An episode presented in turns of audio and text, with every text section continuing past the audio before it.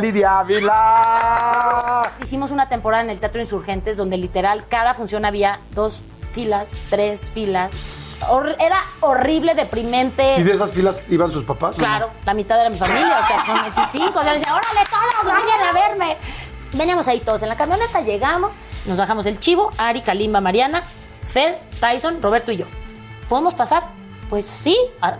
Yo había ido una vez a su departamento. Una.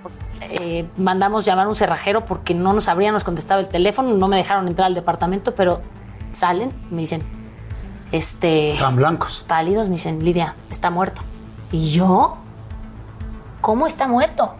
Pues con Julissa Labat, te digo, fue muy doloroso porque tal vez las cosas no fueron como debieron haber sido. O sea, te digo, estábamos muy chavitos, no es justificación. Claro. Y Durante mucho tiempo no se Durante mucho tiempo, sí, ella, yo creo que sí le pesó, reclamaba que por qué seguíamos cantando las canciones de la onda vaselina en los shows, pero pues a final de cuentas era nuestra historia. Frase de un alto ejecutivo de Sony. Artistas sin manager, hay muchos. Manager sin artistas, no hay ninguno. Así que ustedes quieren seguir, yo les ofrezco. Pero oye, que la onda vaselina es de ella. No se preocupen, hacemos otro grupo. Yo los quiero a ustedes. Yo en ese momento yo decía, ay, pobrecita mi hija, no va a poder usar bikini, va a tener una cicatriz de acá acá. Era lo que me preocupaba. Tú imagínate eso. Y empiezan los doctores, esta frase nunca me la voy a olvidar, me dicen, vamos a pedirles que no la abandonen. Y yo, acabo, le digo, ¿cómo que no la abandonen? Y yo, ahí fue cuando me cayó el 20 y le dije, ¿cómo? Le dije, mi hija se va a morir. Dicen, sí. Y les dije, ¿cuándo? Me dicen, no sé, puede ser una semana, dos meses, seis meses, un año. O sea, soy una persona antes de eso y otra persona después. O sea, no se lo deseo a nadie en el mundo.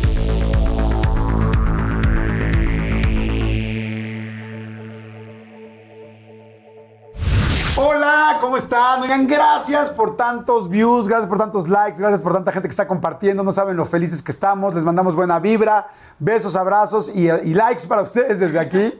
Muchas, muchas gracias. La entrevista de hoy no saben cómo me ilusiona porque son las personas, de todas las que he tenido la oportunidad de entrevistar en esta nueva línea, pues es una persona que conozco muy bien, que hemos trabajado muchos años juntos, que nos hemos ido de fiesta, que hemos pasado buenas y malas también juntos y hemos salido adelante este, muchos proyectos. Entonces es padrísimo, este, es guapísima, es muy talentosa. Todo el mundo la conoce porque canta fantástico y baila increíble, pero además también es conductora, pero este, ¿por qué no también actriz? Ha hecho un chorro de cosas, de novelas, de todo. Y, y luego mucha gente se, se le va olvidando eso. Ha sido solista, ha estado, ha estado en grupo, ha hecho un chorro de cosas. Y me encanta Lidia Ávila. Ya, ya no surgía. Oye, mi sin miedo, sin miedo, sin, miedo, sin papá. miedo. Muchas gracias. Yo estoy feliz de estar aquí. Me siento como en casa desde que llegué. Fue así como un flashback de, la de las grabaciones de Plan B. Gracias por invitarme. No, hombre, al contrario, siempre estás guapísima. Ay, hombre, muchas gracias. Haces, haces cosas de, o sea, platicas en las redes de, de tus secretos y qué haces. Pues así. es que la verdad no, no mucho, porque así que digas que, que cómo me gusta el ejercicio, no. Y pues el cuidado normal, o sea, no, no comparto mucho porque no crees que me dedico mucho a eso, ¿no? Más bien se agradece el cumplido porque soy un desastre en ese sentido. Porque fíjense que ahorita vamos a platicar de todo, vamos a platicar de OV7, vamos a platicar de tu vida, vamos a platicar del esposo, vamos a platicar de todo. Pero había una frase que me encantó que escuchaba que la- cuando entraste a OV7, que Oscar Schwebel vio tu foto y que le dijo a Julisa, esta niña está bonita. Sí, sí. pues eso cuentan. Es que Julisa tenía en la entrada de su casa una mesa redonda, que era el comedor donde comían. Y entonces ahí tenía todos los sobres y las fotos de los niños que habían mandado. Cabe mencionar que la onda Vaselina ya existía. O sea, hicieron un año de la obra de Vaselina. Ajá. Luego grabaron el primer disco de Qué triste es el primer adiós. Y la, la niña que era Sandy en la obra, Ana Borrás, sale del grupo muy, muy pegado a que graban el disco. Y Julisa decide hacer audiciones de nueva cuenta. Ok. Mando ¿Tú mis fuiste fotos. a ver la obra? Fui a ver al Teatro Aldama Ajá, ¿y con qué una dijiste? prima. ¡Ah! Yo quiero no, ahí. pues yo estaba fascinada y al final decían, ya cuando se estaba saliendo la gente en las bocinas, decían, no, si te, si te gusta cantar y bailar, manda tu foto al buzón que tenemos aquí en el lobby del Teatro Aldama y este, para audicionar para la onda vaselina. Yo no sabía. Y yo, por favor, Luzma, mi hermana, llévame. Sí, yo te traigo, no sé qué. Entonces me habla mi- la prima con la que íbamos, me habla un día y me dice, oye, ¿ya mandaste tu foto a la onda vaselina? Y yo, no, hoy es el último día a las 6 de la tarde. Y yo iba llegando a la escuela y yo, Ay, mi, mi hermana luego, luego me tomó unas fotos, Plaza Satélite, las revelamos en una hora, porque en ese entonces obviamente no había. Que te ibas a dar una Sí. vuelta a la plaza, Sí, sí, sí, a porque la y yo, por favor, sí, yo de aquí que lleguemos al Teatro Aldama, no sé qué, y así tal cual con mis datos la mando. Entonces dice el chivo que estaban ahí y que él estaba ayudando a la Julisa de Chismoso a ver las fotos y que pues esa fue la frase, ¿no? No sé si era real o no, pero que le dijo, mira Yuli, esta niña está bien bonita. No, pues claro que fue real, pues y después te besuqueó. te besuqueó. Bueno, exacto. Te besuqueó cuatro años, ¿no? Casi cinco. ¿Hicieron el amor? ¡Ay, Jordi! O sea, ¿cuántos años tenían cuando A andaban? ver, ahí vamos por partes. ¿Que también anduviste con Ari? Ok, ¿Y que con Federico ya, o sea, Vega? A estamos ver, no. arrancando con ese tema tan así directamente. Salud, salud, salud. Oigan, la vamos a pasar padrísimo. Realmente la vamos a pasar muy, muy bien. Tómense algo, por favor, acompáñenos. que eso es lo que, lo que queremos aquí en esta entrevista. Que se tomen algo con nosotros y que nos manden fotitos en nuestras redes, Sí, por favor. man, de lo que están etiquétenos, por favor, a los dos. ver, ¿cuánto tiempo anduviste con Oscar? A ver, es que antes de eso, o sea, entro a la onda vaselina, ¿no? Y eh, sí anduve con Ari, pero bueno, realmente fueron, este, no me acuerdo si seis, ocho meses de manita sudada, la verdad, esa... Ese sí era manita sudada. Puedo decir, puedo, puedo decir que casi casi ni cuenta porque fue muy poquito tiempo y éramos muy chiquitos. ¿Tú Pero cómo crees que se sienta Ari ahorita que te estás viendo así de, ni cuenta? No, pues no, no creo, que, no creo que se sienta tan mal tampoco, No, ¿verdad? no, sí estaban muy chiquitos. Estábamos muy chiquitos, pero Dicen ya novios después- de chocolate. Pero espérate, Mariana andaba con el chivo. Ah. esa sí no te la sabías. No. Y un día que el chivo le dice, pues, ¿sabes qué? Creo que así estuvo, que le dijo que ya no, porque me gusta Lidia.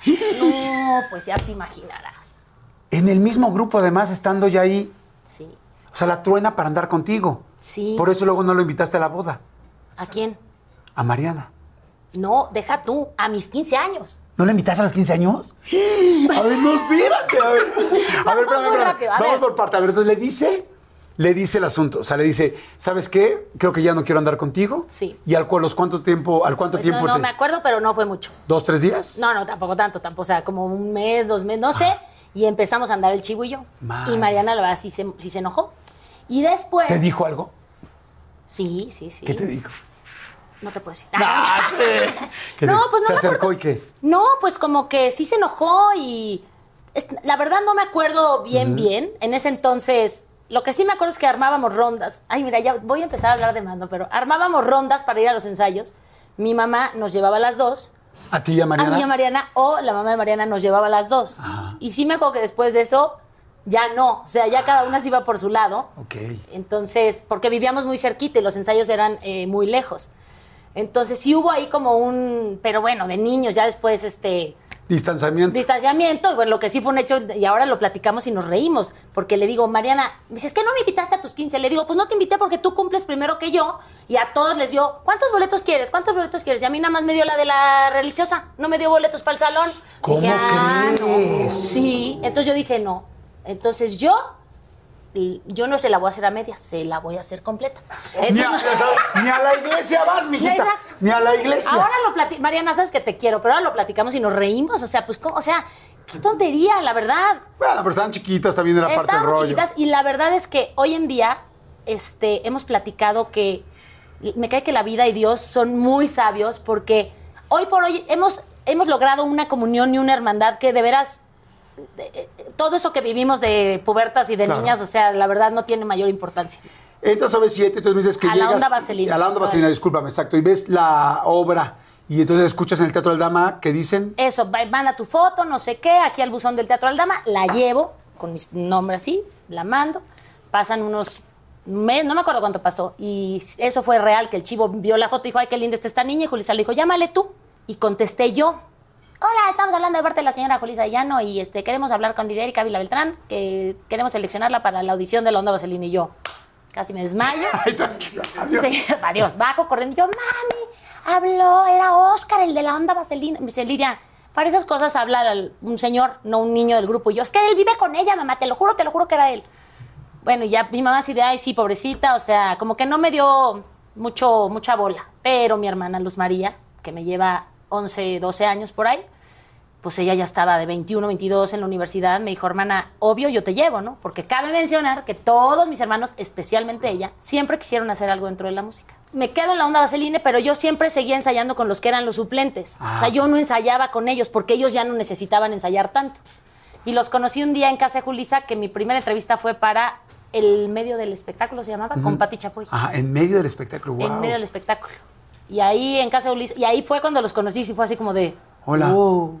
Y todos, ah, pues todos ya mucho más desenvueltos que yo, imagínate. O sea, ellos así de, ¿qué onda, Lidia? Ay, bienvenida, no sé qué, ay, la, yo, la- yo soy fulana. Yo, yo estaba que no me la creía, o sea, decía, ¿qué onda con esto? Y sé que hubo momentos complicados, ¿no? O sea, como que les iba bien, pero de repente no había mucho apoyo de la disquera, que hubo un disco que tuvieron que inclusive grabar en casa de Julisa. Pues es que ahí fueron un chorro de etapas. O sea, los tres primeros discos que fue La Onda Vaselina, uno, dos y tres, todo era como el mismo target. Todavía estábamos en un punto en el que nos veíamos niños y pues era el típico este de rockabilly, ya sabes, las crinolinas y nos iba increíble. Después de eso, a Julisa se le ocurre grabar un disco de banda Ajá. con el productor que se llamaba Chencho, ¿no? Uno que en aquel entonces estaba así como súper fuerte. Y no manches, como, o sea, todos así nosotros de niñitos con sombrero, botas y aparte un vestuario acá medio exótico. O sea, que cantaban que se, po- que se ponga- pongan se botas ponga- y que se ustedes se las pongan querían quitar. Pues imagínate. Entonces, pero nos fue cañón con ese disco. O sea, cañón de ir a los festivales, a los masivos, a los bailes en Estados Unidos, en Texas, en Los Ángeles.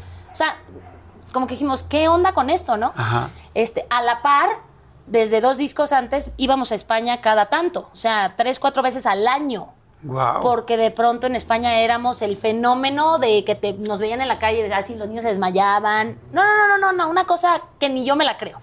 Y empezamos en España, haz de cuenta, la primera vez que fuimos, nos llevaban, eh, me acuerdo, no teníamos ni transporte, o sea, en una camionetita así, todos ahí con las líneas apretados, éramos 10, con Jorge Romero, con todos los que nos cuidaban así, y nuestra promoción era en las escuelas. Entonces llegábamos al auditorio de la escuela y sacaban a los niños de, oigan, ¿qué, qué creen? Hay un grupito que viene de México y los niños así.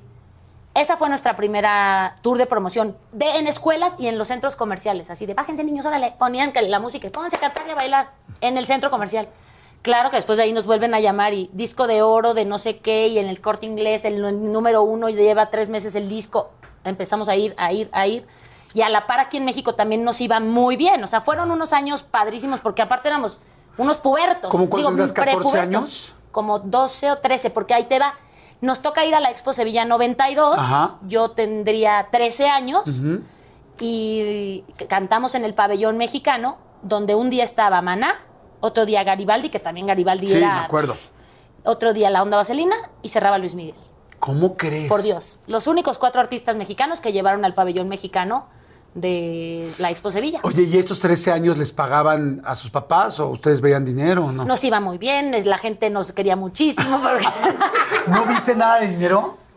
pues no. ¿Nada? ¿Te hicieron la de Belinda que le regalaban bolsas? No, pues es que decían que pues, todo era la promoción, que todo era promoción, ¿no? o sea, que era promoción y que pues el- las comidas y los así, ¿no? Y pues ya. ¿Y te preocupaba el dinero? Así como que nunca hablaban entre ustedes de, oye, no es posible que... No, no, no, en ese entonces al revés, o sea, mi papá era el que llegaba, mi papá contador, imagínate, y él el que me llevaba todas mis finanzas y me las llevó hasta hace poco, cosa que le agradezco porque todo lo que tengo, mis ahorros y hoy por hoy que de verdad, eh, no digo, digamos, no soy millonaria, pero no, ten- no me preocupo, es porque mi papá me hizo ahorrar y me hizo cuidar mi dinero, invertirlo y hacerlo desde muy chiquita, ¿no? Entonces, pues no, no, nunca hablábamos del tema. Mi Y papá era el que llegaba y me decía, oye, hija, pero ¿cómo? Y así yo, papi, por favor, no digas nada porque me van a sacar del grupo, no digas, no digas. Y pues como mi papá era, yo, o sea, yo trabajaba, eh, bueno, trabajábamos en teoría porque era un gusto y era padrísimo salir de viaje, cantar, ir, venir. Y ya, los viajes a España nos los manejaban más como promoción. Ok. O sea, sí dimos muchos conciertos, pero digamos que era mm, promoción. Y cuando tuvieron cosas así tan impresionantes, también tuvieron cosas así, conciertos terribles que dijeras, no, y no Ah, vino bueno, pues, nadie. no, de repente una vez regresando de España, venimos aquí, en el, así sintiéndonos los reyes del mundo y vamos a cantar a, no me acuerdo si a Pachuca o no, a un lugar por aquí cerca que era en carretera, dos filas, ¿Dos filas? sí. Y, te- y dices, ¿cómo? No? Y, pa- y como chavito, pues sí te pega, ¿no? Claro. Sí te pega y entonces Y cuando había dos filas, ¿qué hacían? Igual cantaban todo igual. Igualito. O sea, era ley de, a ver, ustedes salen como si estuviera lleno el lugar.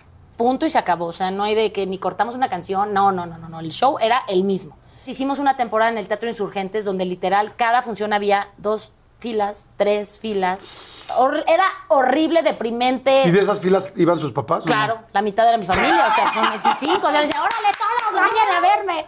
Y este, hasta que un día en ese teatro, nuestro ingeniero de sonido lleva a Alfonso Larriba, que era el director de marketing de Sony Music, que le dice, ven a ver estos chavos. O sea, te juro que son bien talentosos, ¿no? Pero pues como que no han tenido esa suerte de ese recuerdo de la onda vaselina exitosísima, como que se venía para abajo, ¿no? Ahí viene el disco de entrega total. Entonces, Porque ese sí fue el primer no, no, o sea, nos ve Alfonso y dijo, ok, voy a hablar con Julisa, le llama a Julisa y dice, quiero traérmelos a Sony Music. Ah, nos hace todo un cambio de imagen. Obviamente también nos, nos pone sobre la mesa temas de José Ramón Flores, que en aquel entonces era, o sea, tenía la pluma de Dios, que escribía para Fey, para todo mundo, Mercurio, todos los grupos exitosos de los noventas los hizo Vuela Vuela con Magneto, o sea, todos estos lo hizo él. Entonces nos ponen ahí a- sobre la mesa estas canciones y Alfonso nos mete toda la carne al asador y salimos con entrega total y de repente, ¡pum! O ¿De sea, ahí te quiero tanto? te quiero tanto. Salió de ahí, fíjate, mírame a los ojos, un pie tras otro pie, tus besos, te quiero tanto, eh, aunque muera por ti, me gustan los dos, o sea, son un, como, Guau. sí, era un disco de 13 canciones y que, pues fue, vendió, no me acuerdo, casi el millón de copias. Madre santa. Sí. Oye, y, y entonces de este momento a que ustedes le dicen a Julisa mil gracias, ¿qué pasó? O sea, ¿por qué, por qué, se, ¿por qué le dicen a Julisa ya estuvo? Cuando entramos a Sony, como que ahí nos, nos hacen partícipe del contrato porque ya éramos may- mayores de edad la mayoría y los que no hicieron que firmaran los papás. Entonces firmamos como si fuéramos ocho integrantes. Y ahí fue cuando empezamos como a entender un poco más el negocio de que ya no éramos un grupo de teatro, que ya no éramos un grupo infantil, que ahora éramos un grupo juvenil y que ya no íbamos a hacer el teatro insurgentes, que íbamos a hacer auditorios nacionales. Entonces estuvo muy padre porque Julisa soltó un poco las riendas y nos, nos dio chance de, pues, de intervenir más en, en la producción del show, en los vestuarios. Y entonces, pues yo creo que su amor y su cariño al grupo y el irnos, dejar, dejarnos volar, pues no sé si fue bueno o malo, porque a final de cuentas terminamos volando. Sí, vuela, Para más alto, nuestro- vuela más alto y volaron más alto. Exactamente. Entonces Oye, de ahí hicimos de entrega total, hacemos vuela más alto, de vuela más alto hacemos... Ah, pues es ahí cuando nos separamos de Julisa y eh, hacemos... ¿Cómo fue el rollo de separarse de Julisa? ¿Se pusieron ustedes de acuerdo? ¿Hicieron una junta? Sí, en una- en una ¿Se vieron gira. en un Burger Boy? ¿Dónde? No estábamos en... en- es que estaba de moda más Eh, o sí, menos sí, esa sí. época, ¿no? Estábamos en una gira en, en Tuxtla Gutiérrez y después del concierto, este, pues nos, nos juntamos a cenar y fue como de, regresando teníamos una junta en casa de Julisa.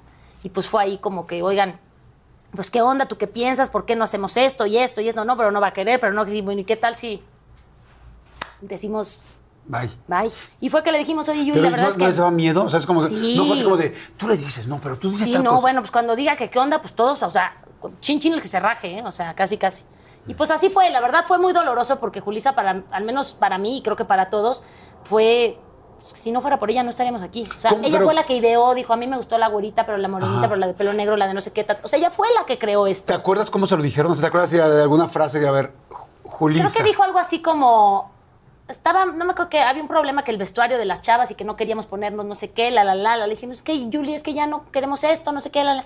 Pues entonces hagan su grupo, algo así. Siempre nos decía eso. Haz tu grupo cuando querías opinar. Ajá. Y pues lo hicimos. Ah, no, Pues sí. pues sí, pero no, le dijimos, oye, Julie, pues es que ya, ya, yo así ya no quiero seguir, no me acuerdo, la verdad, y sí no me acuerdo quién fue. Y digo, no, pues yo tampoco, yo tampoco, yo tampoco, yo tampoco. ¿Nadie se rajó? Nadie. ¿Y El único que no sabía era Daniel. Daniel, Daniel... No sabía. Ah, ¿no sabía? No, porque él siempre como que jugó para. O sea, estaba en el grupo, pero como que casi no convivía con nosotros esa última etapa. Ajá. Entonces, y como no sabíamos cómo iba a reaccionar, pues es- a veces haces cosas como puberto, pues Claro. que no sabes cómo, si están bien o están mal. O sea, los haces de acuerdo a tu criterio y, y- y bueno, pues así sucedieron. ¿no? ¿Cómo terminó esa junta? O sea, No, pues Julissa dijo, ok, está bien, ya no quieren seguir, yo hablo con la disquera y pues que se acabó el grupo y que se rompa el contrato, no sé qué, la, la, la. porque le hicieron creer No, que no. ya no iba a haber grupo. No, porque entonces cuando ella le habla a la disquera, la disquera dice, oye, pero a ver, espérame, ¿cómo? Y nos dice a nosotros, ¿cómo? No, es que nosotros, no, pues es que sí nos gustaría seguir, pero ya no queremos estar. A ver, a ver, a ver. Frase de un alto ejecutivo de Sony. Artistas sin manager, hay muchos. Manager sin artistas, no hay ninguno. Así que ustedes quieren seguir, yo les ofrezco. Pero oye, que la onda vaselina es de ella. No se preocupen. Hacemos otro grupo. Yo los quiero a ustedes. ¿Ok? Y así fue. ¿Qué pasó con, con, Juli- eh, con Julisa cuando los vio ya armados como grupo? Pues con Julissa Labat, te digo, fue muy doloroso porque tal vez las cosas no fueron como debieron haber sido. O sea, te digo, estábamos muy chavitos, no es justificación. Claro. Pero tomamos, en ese momento pensamos que era lo mejor. Y también era doloroso decirle a tu mamá, casi casi decirle, ya me voy de la casa, ¿no? Y cómo me voy y sin que te enojes, pero voy a hacer mi vida, pero, o sea, fue muy difícil, ¿no? Y ella creo que sí le dolió muchísimo. Y ¿Durante mucho tiempo no se Durante hablaron? mucho tiempo, sí, ella, yo creo que sí le pesó, que reclamaba que por qué seguíamos cantando las canciones de la onda vaselina en los shows, pero pues a final de cuentas era nuestra historia y para nosotros también era hacer cierto homenaje a ella y a todo lo que nos dio toda nuestra infancia y toda nuestra los primeros años de nuestra vida, ¿no? Y toda la enseñanza, porque de verdad ella nos enseñó a ser un grupo em, disciplinado, con un respeto al escenario que yo no lo he visto en ningún otro grupo. Y mira que estuve, digo, todos son muy profesionales, pero me refiero como nosotros, de veras es una cosa que Julisa nos lo tatuó aquí en la frente y eso se lo agradezco infinitamente. Coincido, ¿eh? Yo también que conozco muchos grupos y coincido. La verdad que sí. Oye, ¿y la volvieron a ver en algún momento? ¿Hubo algún momento de desencuentro? Así de. Ahí está Julisa, ya llegamos a los premios de no, sé qué. No, sí, sí, los primeros años no. Incluso en algún momento fue al Auditorio Nacional a vernos. ¿Ahí fue la primera vez que los vio? Así de... Lo que pasa es que, sí, o sea, sí, teníamos como contacto cada uno por, en diferentes circunstancias. Por ejemplo, yo me acuerdo, es algo que nunca se me va a olvidar, me habló cuando, muy, cuando mi hija murió después de mil años, ¿no? Un día recibo una llamada y era ella y yo que nada más quería mandarme un abrazo y, ya, ¿no? Siempre el cariño ha estado ahí, pero pues yo creo que es algo que nos duele tanto a ella como a nosotros. Entonces es difícil cuando todavía quieres a alguien y hay cariño y hay, pero hay sentimiento encontrado, pues es difícil encontrarte, ¿no? Y un día en el auditorio sí fue nos pidió que la sentáramos lo más atrás posible, cerca de la puerta y en la orilla, porque no quería que nadie la viera, porque quería ir a vernos y que si en algún momento ella no quería estar ahí o se sentía incómoda, se iba a ir. Mm. Pero sí la invitamos y siempre la hemos tenido muy presente, sí. ¿Y pasó al final al camerino? No. ¿Y no les dijo, no les mandó un mensaje o algo? No, te digo que todo ha sido como muy... Y no con todos, o sea, de repente con una cena juntos? No, no, no. Sería padre hacerla. y hacerla aquí. Oye, pues salud por eso, salud por salud. salud por el grupo, salud por Ari, salud por todos, por, Erika, por todos, por todos, por Marianita, por el Chivo, por Valia, por Kalimba. Y este, y vamos a hacer un refil rápidamente. Te veo fresona, ¿eh? Así es normal. Es que hablo mucho, ven, ven. O sea, no, pero vamos a un refil porque quiero que me platiques. Eh, has tenido momentos bien complicados, has tenido momentos donde lamentablemente falleció uno de tus novios lo que acabas de decir de tu, de, tu hija, de Sofía, que fue tremendo. terrible. Este, y yo creo que siempre una persona que aprende a salir de este, tipo de, este tipo de situaciones es un ejemplo y un empuje para todos los demás, para saber qué hacer, porque nunca sabemos lamentablemente en qué momento vamos a estar pasando. Así es que salud, vamos a hacer refil, hagan refil ustedes también y seguimos. Yo agradezco infinitamente a mi papá, a diferencia de otras historias, ¿no? De cantantes que sus papás les llevan las finanzas aquí al revés. O sea, mi papá me cuidó hasta el último peso y se peleaba con quien se tuviera que pelear para que me pagaran lo que correspondía. O sea, la verdad sí. Y ahora, este, pues ya él ya está grande y no, ya no se hace cargo. Y tengo un hermano que también es contador, que ahora somos socios. Ya te platicaré antes de despedirnos los proyectos que traigo porque están padrísimos.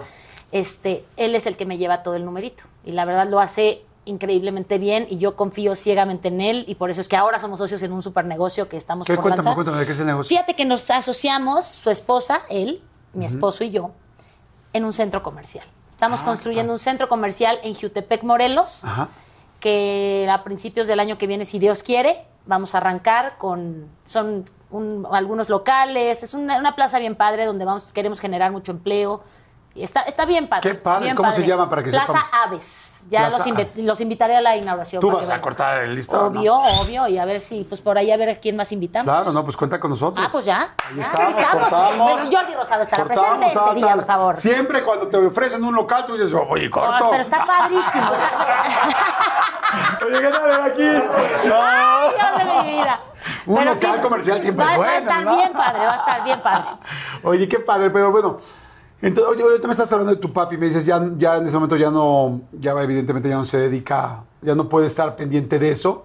¿Cuántos años tiene tu papá? Mi papá tiene, acaba de cumplir 76 años. 76. Digamos que no es tan grande, o sea, eh, como, porque muchos, mucha gente me dice, ay, pues no, no es tan grande tu papá. Le digo, no, pero él está enfermo, eh, tiene Parkinson, se lo detectaron hace algunos años eh, como te decía al principio, nunca fuimos millonarios, pero nunca nos faltó nada. O sea, la verdad, mi papá se la rifó. Yo hoy en día digo, pa, ¿cómo hacías para tener a cinco en la universidad? Y en universidades privadas, a cada uno con todo y todas las facilidades para que tuvieran su título. Y pues tuvo una vida bien intensa, ¿no? Con mi mamá llevan 54, 55 años casados. Doña Consuelo, ¿cuántos años tiene? Mi mamá tiene 72. Ah, pues están bastante pegaditos. Va a cumplir 72. ¿Y tu mami de salud está bien? Perfectamente bien. Gracias a Dios, ya es el brazo derecho de mi papá. eh, lo cuida, es de esas, de esas mujeres que yo digo que ya no las hacen. O sea, mi mamá ha sido la mujer más increíble que yo conozco. O sea, toda la vida se ha dedicado al hogar, a sus hijos. Sus papás vivían con nosotros y fue una mujer que llevó la casa siempre al pie de la letra. La, o sea, la súper compañera de mi papá en los viajes de trabajo. Mi mamá canta espectacular, entonces cuando eran chavos, pues era la sensación que se armaban las bohemias y mi mamá cantaba precioso. Y ahora, pues de grandes, mi mamá ha estado ahí siempre con él. O sea, son un matrimonio que para mí son ejemplo. ¿Ese, ese ejemplo tienes tú de pareja? Porque llevan más de 50 años casados. Sí, pues imagínate, yo desde muy chavita siempre mi sueño fue formar una familia. Eh, casarme, tener hijos, como mi mamá, yo quería tener muchos hijos. Este, y pues la primera vez, cuando me casé, pues evidentemente yo decía, no, pues para toda la vida, ¿no? Aunque a lo mejor voy a decir algo que nunca lo había dicho y tal vez yo sabía un par de meses antes que tal vez no era el indicado y que no me quería casar, pero no me atrevía a decirle a nadie y ya está todo y las invitaciones y la gente y en mi casa... ¿Estamos hablando de Paulo? Sí, y en la que en mi casa era como de, no estaban de acuerdo, y mi mamá y mi papá, yo veía que su niña chiquita, ¿no? O sea, como que decían, pero ¿por qué, no? Y yo decía, no, no, no, antes muerta que sencilla, ¿cómo voy a retractarme de lo que estoy diciendo? Bueno, para no hacerle el cuento largo, pues, pues, me casé, nunca se me va a olvidar que el día de mi boda mi mamá traía un derrame en el ojo y seguramente era porque pues, no estaba tan de acuerdo. Tan de acuerdo ni tan feliz como cualquier mamá debe de estar en el día de la boda de su hija, ¿no?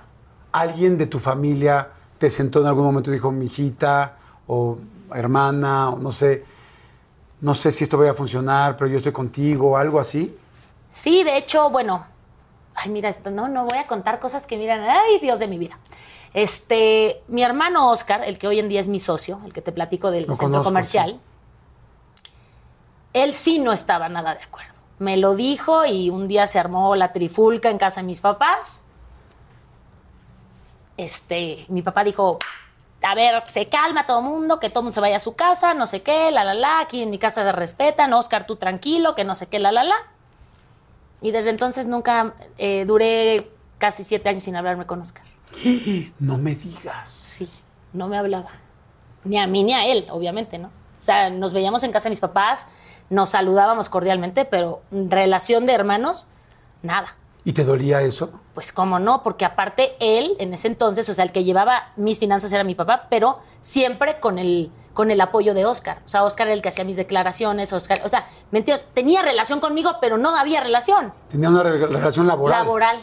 Nos casamos, em, de ahí yo fue cuando el grupo se termina, yo me lanzo como solista, él estaba trabajando en una, en una editora de canciones, y hacen un recorte personal y bueno, pues este, él queda fuera de la empresa y empieza a manejar mi carrera como solista. Grave error, ¿no? Porque bueno, hoy no hay otra cosa que no agradezca más en la vida que mi marido no se dedique absolutamente a nada que tenga que ver con lo que yo hago.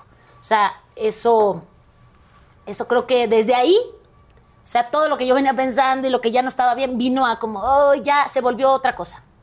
Otra cosa y y no, pues no, no, no estaba yo tan cómoda, pues, o sea, sí había muchas cosas ahí donde yo, por no preocupar a mi familia, por no, no, no sé, o sea, tenía pocas amigas, pocos amigos, con los OV7 nos veíamos cada tanto, o sea, las cosas en aquel entonces con Mariana no estaban bien, con Mariana Ochoa, nada bien, este, nos veíamos si acaso en Navidad y ellos me veían y sabían como que pues no la vemos bien, pero ¿cómo le decimos si no somos ahora tan cercanos? Ya no, ya no, ya no somos esos amigos que nos veíamos todos los días, ¿no? Entonces, pues sí, fueron ahí unos años, este, no digo que malos, o sea, tuvieron sus cosas muy buenas, pero sí no era lo que yo pensaba de un matrimonio. Yo, yo te voy a decir una cosa que tampoco nunca he dicho, pero yo desde el día uno que los vi juntos, yo dije, no me gusta él para ella. Pero ¿sabes qué? Es que todo el mundo lo pensaba y nadie me lo decía, que era lo peor de todo. Y como que, pues yo no sé, no sé, tenía mi, mi bendita en los ojos o no, no sé cómo decirlo. Yo estaba enfocada en que quería tener bebés. Eh, ¿Él quería tener bebés? Sí, también, pero tardamos un ratito porque yo me casé cuando tenía 24 años y me embaracé uh, para, de 29 para cumplir 30. Me voy a regresar un poquito antes de esta parte eh, tú andabas con Enrique Aguilera. Sí. Antes de esto. Bueno, primero anduviste con Federico Vega, que yo me acuerdo muchísimo, porque era cuando estaba la canción de bueno, no sé si la primera vez ya estaba de Sí. moda, la de Cielo y todo el rollo. Luego andas con Federico y ahora andas con Enrique. Sí. Enrique trabajaba en Azteca, ¿no? Sí, fue la época en que de Televisa nos vetan al- a OV7, ya éramos OV7, y nos vamos a TV Azteca porque pues, estábamos por lanzar el disco de Lop Colada. Nos teníamos que tener un espacio para promocionar el disco, ¿no? Nos dan tema de novela, nos reciben con bombo y platillo en TV Azteca, el helicóptero, no sé qué, en Hechos de la Noche y la la la, y entrevista en Ventaneando y nos pusieron... noche en Hechos, Sí, nos pusieron. OV7. O sea, todos los programas que tenían y los que no los inventaron, especial, no sé qué, la, la, la. Porque de verdad fue una cosa eh, estúpidamente así eh, increíble, ¿no? Sí, es como OV7 en TV Azteca. Porque OV7 en TV época era la Azteca. época de Televisa y TV Ajá, Azteca que era imposible. Y me, me acuerdo incluso que nos pusieron un foro todo un día. Todos los programas grababan en ese foro, porque los señores OV7 era OV7, o sea, tipo veníamos de vender un millón y medio de copias. Entonces, ¿cómo nos íbamos a estar moviendo de foro en foro? Me acuerdo que ahí grabaron el de Alan Thatcher, este de las adivinanzas de, no me acuerdo cómo se llamaba, el... de concursos. Ahí el especial de no sé qué, y entrevistaron a las familias, y no, no, hicieron, la verdad, nos trataron como reyes, o sea, fue un super... Y ahí conozco a Enrique Aguilera y este, que era el conductor de En medio del espectáculo con Mónica Garza. Me llevaba 11 años, 12 años, mucho. Yo estaba chavilla, tenía como 20, 21. ¿Qué te conquistó de él? Pues eso, que era como más señor, ¿no? O sea, como que un chavo profesionista, súper simpático, de una buena familia, o sea, como muy, muy caballeroso, me invitó a salir.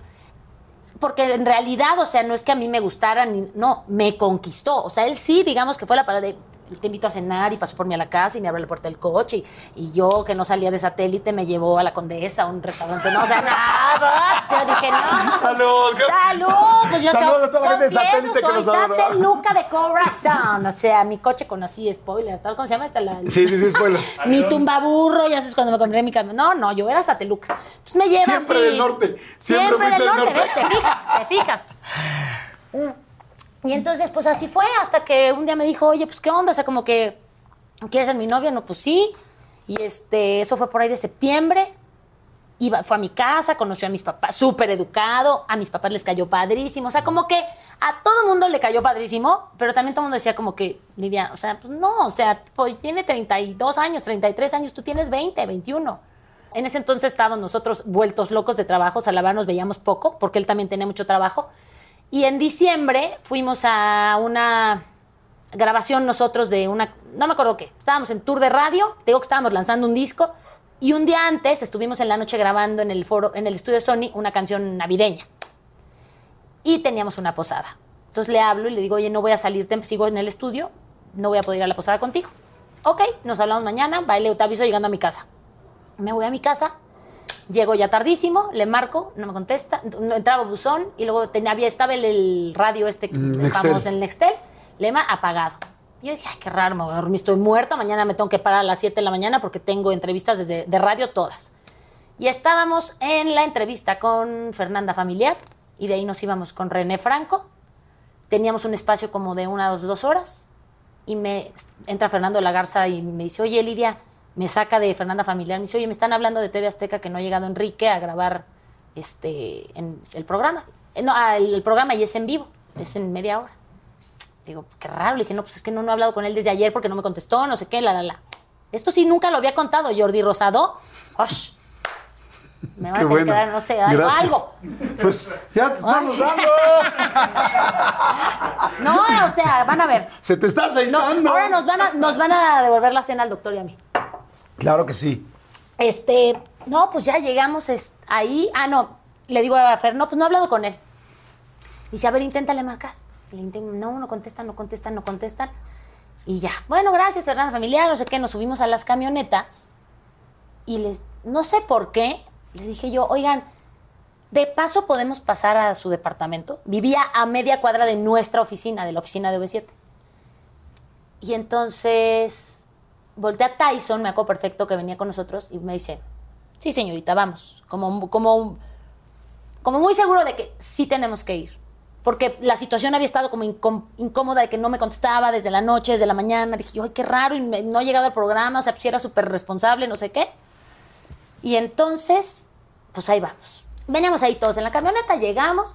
No, pues se quedan la mulata y la güera. Aquí nos quedamos echando un café en la camioneta, no sé qué. Les digo yo, pues vamos a, a bajarnos. Nos bajamos el chivo, Ari, Kalimba, Mariana, Fer, Tyson, Roberto y yo. Le digo al de la puerta. ¿Todos digo- a entrar? No, no, no, o sea, ahí al edificio estaba el portero. Le digo, oiga, ¿y el señor Enrique? No, pues no, no ha salido. Y yo, ¿cómo no ha salido? No, pues ayer en la noche llegó, ahí estacionó su coche, no, no ha salido. Dije yo, qué raro, ¿no? ¿Podemos pasar? Pues sí. Ah, Yo había ido una vez a su departamento. Una. Porque te digo, fueron tres meses y la verdad fue una relación, ahora sí que como Ari. O sea, de que, que nos Rápida. vimos tres veces, cinco veces en la vida. O sea, muy poquito. Y entonces, este, el coche estaba bien estacionado, entonces ya entramos. Y pues no. Eh, mandamos llamar a un cerrajero porque no nos habrían nos contestado el teléfono, no me dejaron entrar al departamento, pero, o sea, entró Tyson, entraron los hombres y ¿Ah, entraron los hombres? sí, lo, lo encontraron. Bueno, los hombres, OV7 no, los, eh, Tyson y los. Tyson y Fer de la Garza. Ajá. Y había fallecido. Y ustedes afuera. ¿Cómo te dicen? Pues así, salen, me dicen. es- aparte de lo- Tyson y Fer, que son morenos, este. Estaban blancos. pálidos, me dicen, Lidia, está muerto. ¿Y yo? ¿Cómo está muerto? Pues así. Sálganse. Porque no me preguntes cómo. llegó Radio Red, llegó no sé quién, llegó la patrulla. No, no sé, te- tengo nublado. Todos. Está, corran a la oficina que estaba a media cuadra. Los siete nos encierran ahí.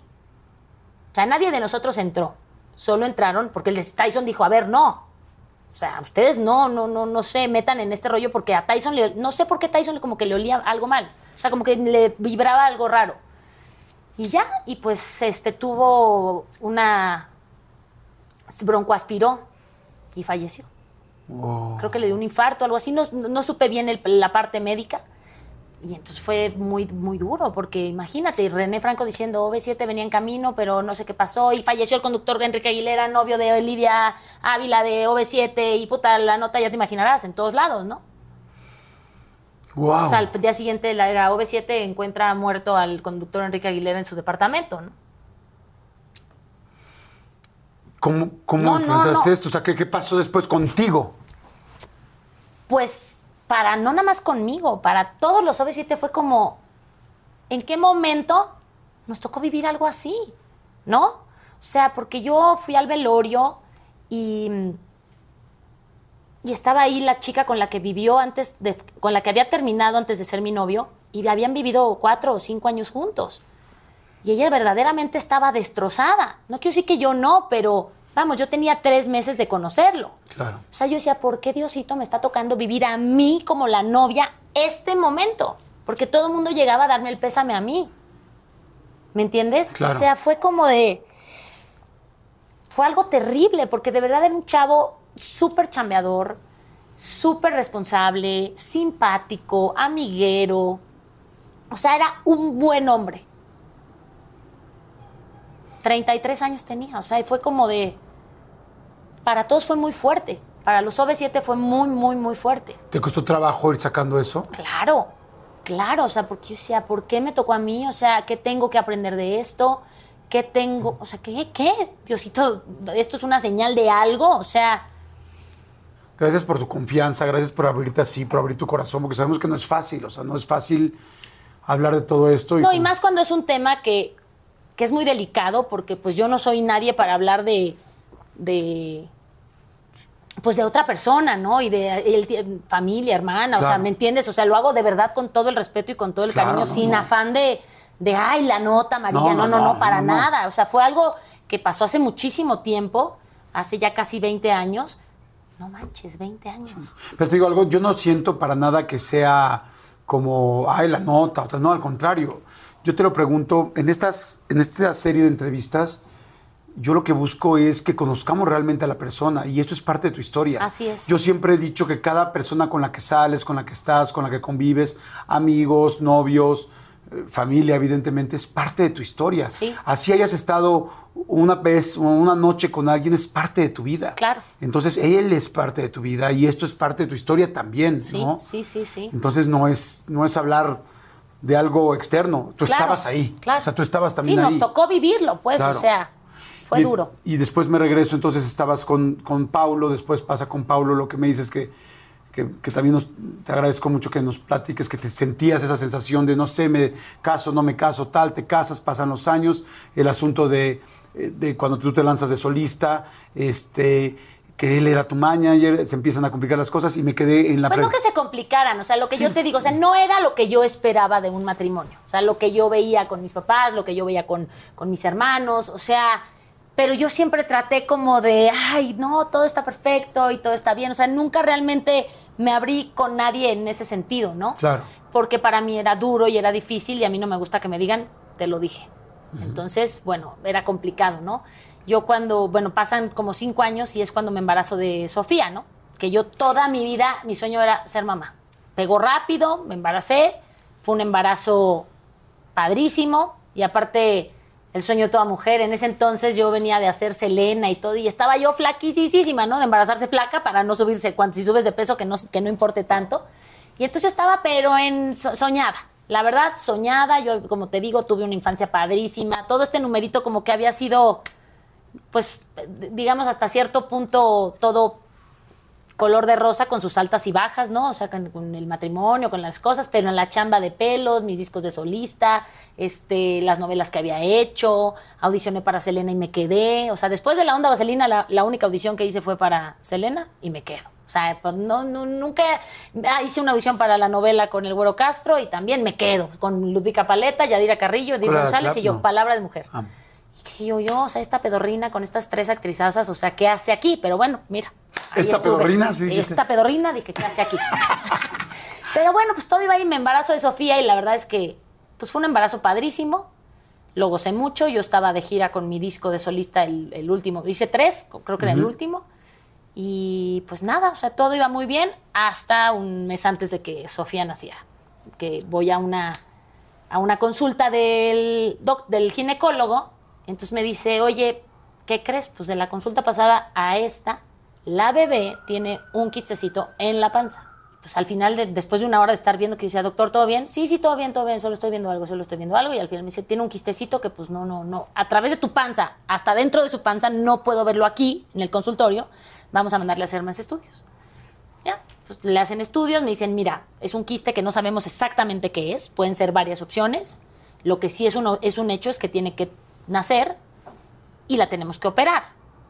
No sabemos si va a ser de emergencia o no, dependiendo de cómo se den las cosas de aquí al embarazo. De entrada vamos a tratar de que sea término para que esté lo más fuerte y grande posible. Y si es de emergencia, saliendo de tu panza, la llevamos a quirófano y le, operamos, le abrimos la pancita pa- para sacar el quiste. O si no es de emergencia, a las 24 horas la estabilizamos y la llevamos a quirófano. ¿Ok? Yo en ese momento dije, ¿y ahora qué hay que hacer? No, pues hay que conseguir a un pediatra cirujano, neonatólogo, para que, pues, que ahí nos me dieron un par de opciones. Tuve cita con todos. y- ¿Estabas tranquila? Sí, ay, no, yo en ese momento yo decía, ay, pobrecita mi hija, no va a poder usar bikini, va a tener una cicatriz de acá acá. Era lo que me preocupaba. Tú imagínate eso. O sea, yo decía, "Ay, le van a quitar el quiste y ya, la van a cerrar, se acabó, gracias, bye, ¿no? Y digo, claro, pedía todas las noches, tenía yo a mi virgencita ahí en la en mi casa y le ponía sus veladoras, yo, virgencita, que todo esté bien, por favor, que la la la la la. Voy a la siguiente, estaba yendo más seguido con el ginecólogo y en una de esas me dice, oye, la bebé bajó 200 gramos, hay que, hay que hacer cesárea ya. No sabemos por qué la bajó, los bajó, pero pues más vale, ¿no? Antes de que siga bajando de peso. Bota, que le habla a mi mamá, yo, no, mamá, pues ya van a hacer aquí, la, la". ah, pues allá todo el mundo, ya sabes, ahí en el hospital. Nace la bebé y pues sí, con la pancita muy distendida del quiste, porque el quiste era tipo 5 o 6 centímetros, o sea, para una pancita de un bebé es muchísimo. Sí. Claro. Entonces em, la sacan y pues sí tenía la panza como muy distendida y con las venas muy saltadas. Pero no fue de emergencia. Se la llevan, la estabilizan 24 las horas. 24 horas. A la, antes de las 24 horas le ponen un catéter para el tema de la cirugía. Digamos que esa era la primera intervención que le hacían. Y luego ya la operan. Yo estaba en el cuarto del hospital con toda mi familia y la familia de Paulo. Y recién fue cesárea, pues ya sabes, recién así, con todavía que ni te puedes enderezar bien. Y me dice, no, pues que ya, ya que tienen que ir a la sala de, del parte médico. Pues ahí vamos los dos, ¿no? Solos. Ya se salen los dos pediatras, los pediatras que le iban a tratar, el pediatra cirujano y el ginecólogo también estaba ahí. Y entonces me dicen, eh, Lidia, los, los, cuatro así con cara de, ya sabes, ¿no? Y yo... Sí, ya cuando llegas y ves a cuatro personas dices, ah, caray. Sí, y hasta el ginecólogo, ¿no? O sea, como que es el que te acompaña en el embarazo y te conoce más que los pediatras. Entonces me dicen, oye, Lidia, pues mira, la, la cirugía salió bien, pero el resultado no es el que esperábamos. Y yo, ¿qué? Me dijo, no, pues el quiste era todo el intestino hecho bola, eh, junto con la válvula ileocecal, el apéndice, no sé qué, todo se hizo ahí una cosa horrible, lo tuvimos que, le quitamos todo y pues tu hija quedó con síndrome de, de intestino corto. Y yo, ¿what? ¿Y eso qué es? pues evidentemente me volví experta en el tema porque, bueno, no sé si todo el mundo lo sepa, nacemos con un metro veinte de intestino delgado, que se divide en tres partes. Después del, del intestino delgado está la válvula ileocecal, que es cuando tú comes todo esto, uno, uno absorbe, es duodeno, y uno e ilion. Cada uno absorbe cosas diferentes. Ya que las absorbe, lo que no sirve, la válvula se abre y sale al colon para hacer del baño, ¿no? Entonces, todo lo que. aquí esto impide que lo bueno, que lo malo se mezcle con lo bueno, ¿no? Entonces ella no tenía esto y de esto tenía 20 centímetros. Madre santa. Entonces, cuando me explican todo eso, pues lo primero que digo, pues un trasplante de intestino, o sea, pues cómo, ¿no? Si hay trasplante de corazón, de riñón, de, ¿no? Y me dicen, no, no, no, es que no, no existe el trasplante de intestino. O sea, creo que hay seis casos en el mundo exitosos y no de bebés, sino de gente ya más grande que te, porque el intestino crece, más no se regenera. Entonces, fue así como te lo estoy contando ahorita, fue así como de... Y, ah, ok, ¿Y, luego, ¿qué hacemos? O sea, ¿qué sigue? ¿No? Y empiezan los doctores, esta frase nunca me la voy a olvidar, me dicen, vamos a pedirles que no la abandonen. Y yo, acabo, le digo, ¿cómo que no la abandonen? No, no, es que hemos visto casos, incluso en este hospital, que era el Ángeles de Interlomas, donde hay gente que pues, cuando las, las los pacientes no tienen solución, pues se desentienden o no hay dinero que alcance o no hay... Y yo, ahí fue cuando me cayó el 20 y le dije, ¿cómo? Le dije, mi hija se va a morir. Me dicen, sí. Y les dije, ¿cuándo? Me dicen, no sé, puede ser una semana, dos meses, seis meses, un año. Y yo, ¿pero por qué? Porque no puede comer. O sea, no puede digerir, o sea, absorber nada. Y y le digo, ¿y, qué? ¿Se va a morir de hambre? Porque la niña va a tener hambre, ¿no? No le vamos a dar comida por vía intravenosa, pero eso a la larga pues afecta el hígado y afecta, o sea, porque es muy pesado y entonces los medicamentos. Y dicen los doctores, Lidia, es el primer caso que tenemos en este hospital así. Hemos tenido niños o gente más grande que a cierta edad tienen algún problema este, y hay que cortarles un pedazo de intestino, pero ya no tienen un metro veinte, tienen cuatro, cinco, seis y pueden seguir viviendo con ciertos cuidados. dijo, pero aquí, o sea, los doctores regresaron a los libros, me lo dijeron así. O sea, era de, tenemos que ver con los 20 centímetros que ella tiene, qué puede absorber y qué no. Porque, ok, le dio rotavirus, ah, pues dale tal medicamento. Pues sí, pero se absorbe, se absorbe en este que no tiene. Pero entonces le dio neumonía, le dio pulmonía, le dio no sé qué, le dio todo todo lo que te puedas imaginar. O sea, ella estuvo tres meses en el hospital sin salir. Me dejaban verla tres horas en la mañana, tres horas en la tarde. Y ese día, saliendo de ahí de la... Ah, porque les digo, ok, entonces le vamos a dar algo para que esté bien, pero que también le está haciendo un mal y se va a morir. Sí, pero no podemos dejarla morir de hambre. O sea, no podemos no atenderla aún sabiendo que se va a morir. Y yo decía, no, ¿qué es esto? O sea, no, no, no, no, ¿cómo? Salimos de ahí, llegamos al cuarto y toda mi familia así como con cara de... Y cuando no pude hablar y me desvanezco y me pongo a llorar, pues se sobreentendió que pues no era lo que todo el mundo esperaba, ¿no? Y de ahí empezó, o sea, ahí la vida me, me cambió totalmente. O sea, soy una persona antes de eso y otra persona después. O sea, no se lo deseo a nadie en el mundo. La muerte de un hijo es, bien dicen que hay huérfanos, hay viudos, hay, pero ni siquiera tiene nombre, ¿me entiendes? Y para mí fue como muy, muy cañón. De ahí, pues empezó un, un día a día, como te decía hace rato, de tres horas en la mañana, tres horas en la tarde. Para mí no había lunes, sábados, viernes, jueves, para mí era lo mismo. Yo estaba ahí todo el tiempo. Por ahí tengo algunas fotos que hasta me cotorreaba a las enfermeras porque ya cuando estaba un poquito más fuertecita, a los tres meses, la agarraba y me la metía a mi bolsa, donde no se veía su carita así, y les decía, ya me voy, ¡hey, señor! Y yo, ah, ¿verdad? O sea, ya, o sea, pues a hacer las cosas, verles el lado positivo, ¿no? Este, Pero siempre pensando que no iba a aguantar. Claro, viviendo. siempre sabiendo que Siempre sabiendo que el, día a día era el último. O sea, no sabía si iba a haber un mañana con ella. O sea, yo me iba a mi casa a dormir esperando la llamada de se murió. Tuvo 11 doctores, pediatras todos, desde neurólogo a este, infectólogo, gastroenterólogo. Que el gastro, que era como el más especializado en el tema, fue el único que siempre me dijo: el no ya lo tenemos, vamos por el sí. Me dijo, no está nada escrito. Mi querido Jacobo Boroboy, o sea, es mi ángel, guardián, y siempre que lo veo se lo digo. Y es lo mejor que me pudo haber pasado en esos meses que la tuve conmigo. Claro, evidentemente todos los doctores, porque además en el hospital era muy sonado el caso de mi hija. Entonces, todos los doctores, aunque no fueran pediatras, me contaban que así se sentaban en la sala de médicos y todos, ¿cómo va la niña del intestino? ¿Cómo va Sofía? O sea, todo el mundo hablaba del tema. Y, era como, pues te digo que era como que todo el mundo vamos a estudiar que, este caso, ¿no? Porque un síndrome de intestino corto de una recién nacida no, no lo habían tratado, pues. Sale después de tres meses, logra estar en mi casa. Ella en el hospital estaba casi todo el tiempo conectada a la alimentación. Logramos que estuviera conectada solo ocho horas, que eran las ocho horas en la noche.